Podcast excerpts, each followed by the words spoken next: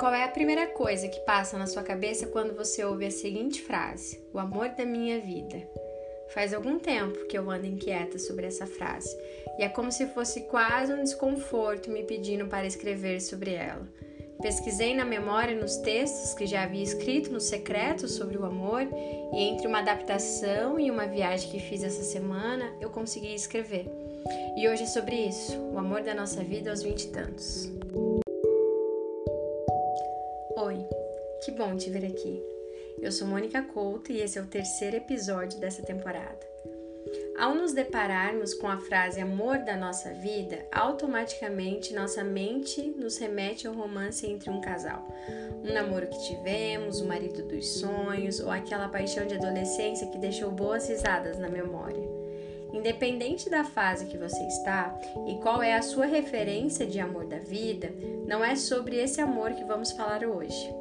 É sobre o mais importante de todos, o amor por nós mesmos. Só depois desse que então os outros começam a florescer. Não quis usar a frase amor próprio, porque acredito que com o passar do tempo ela ficou meio deturpada. E ao ouvirmos sobre amor próprio ultimamente, sempre vem uma história acompanhada de se olhe no espelho e grite três vezes que você é incrível e foda, uma mulher maravilhosa ou um homem sensacional. E pronto, você já está se amando e pronto para sair às ruas com uma música de fundo da Beyoncé. Isso pode até funcionar por algumas horas, mas definitivamente nos amar não é sobre isso. Você sabia que quando temos uma visão contaminada e distorcida sobre nós, consequentemente vamos enxergar essa contaminação nas pessoas? Você também já deve ter percebido pessoas que vivem no extremo do julgamento, condenam extremamente alguém por alguma atitude ou ação.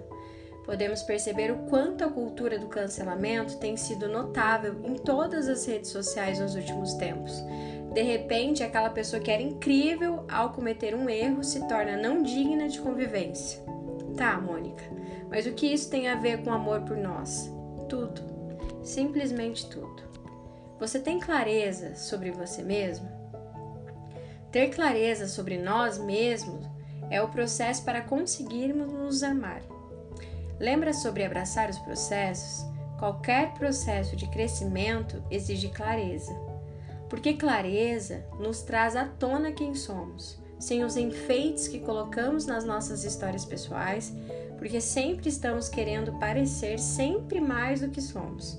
Queremos suprir a, expectativa alheia de sermos incrivelmente bons o tempo todo.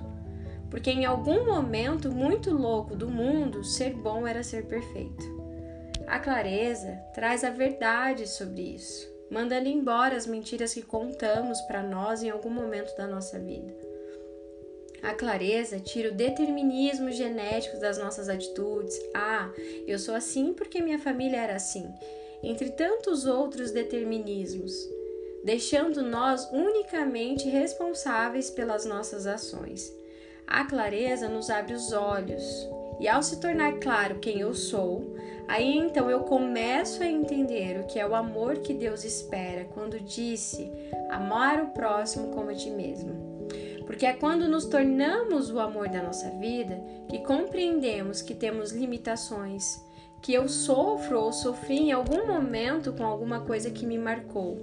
Compreendo que preciso ressignificar minhas dores, mas que elas não me definem eu compreendo que não sou perfeito, mas que tenho melhores habilidades em algumas áreas do que em outras. Eu compreendo que estou muito suscetível ao erro diariamente, porque eu sou humano. No entanto, também compreendo que errar é um caminho para aprender a ser melhor. Eu aceito o fato de eu poder sentir tristeza e falar sobre isso e no outro dia estar feliz que eu posso dizer não e continuar sendo a garota ou o garoto legal do rolê, mesmo tendo dispensado o convite de sexta-feira à noite para sair com a galera.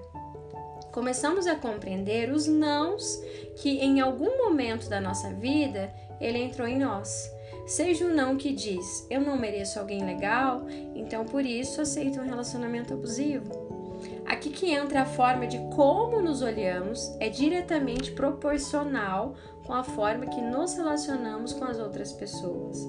Se eu me olho com raiva, porque não sou tão boa em algum assunto, eu olho com raiva para alguém também.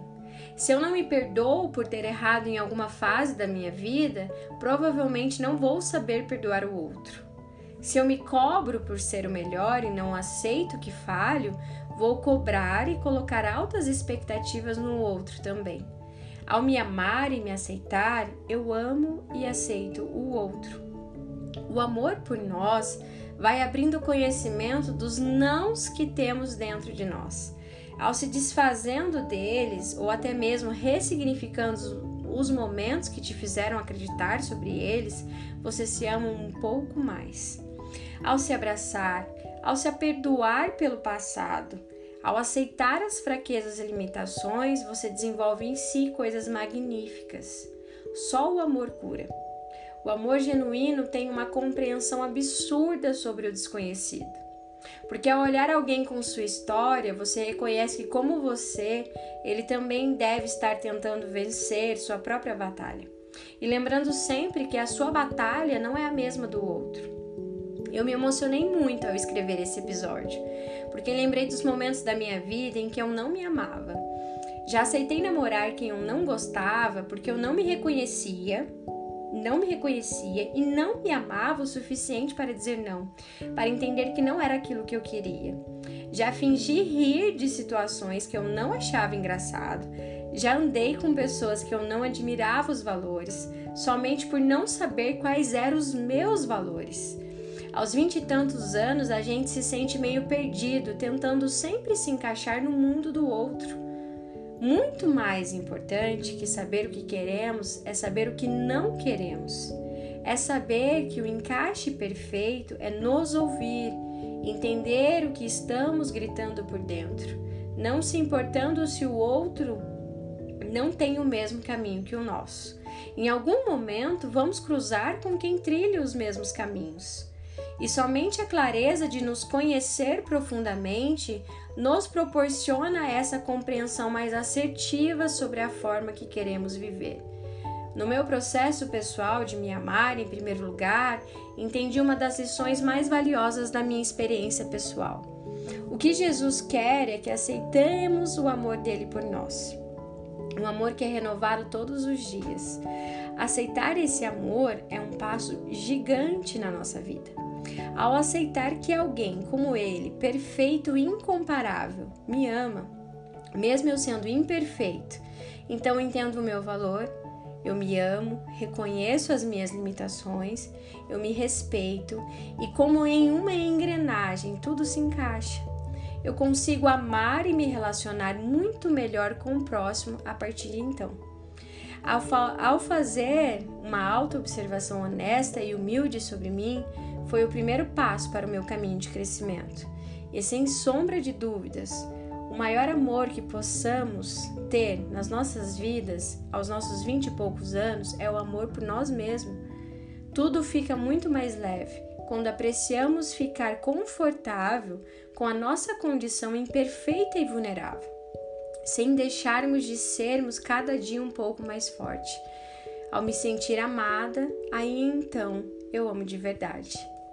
Me diz, em qual posição da sua vida está o seu amor por você? Muito obrigada e até a próxima!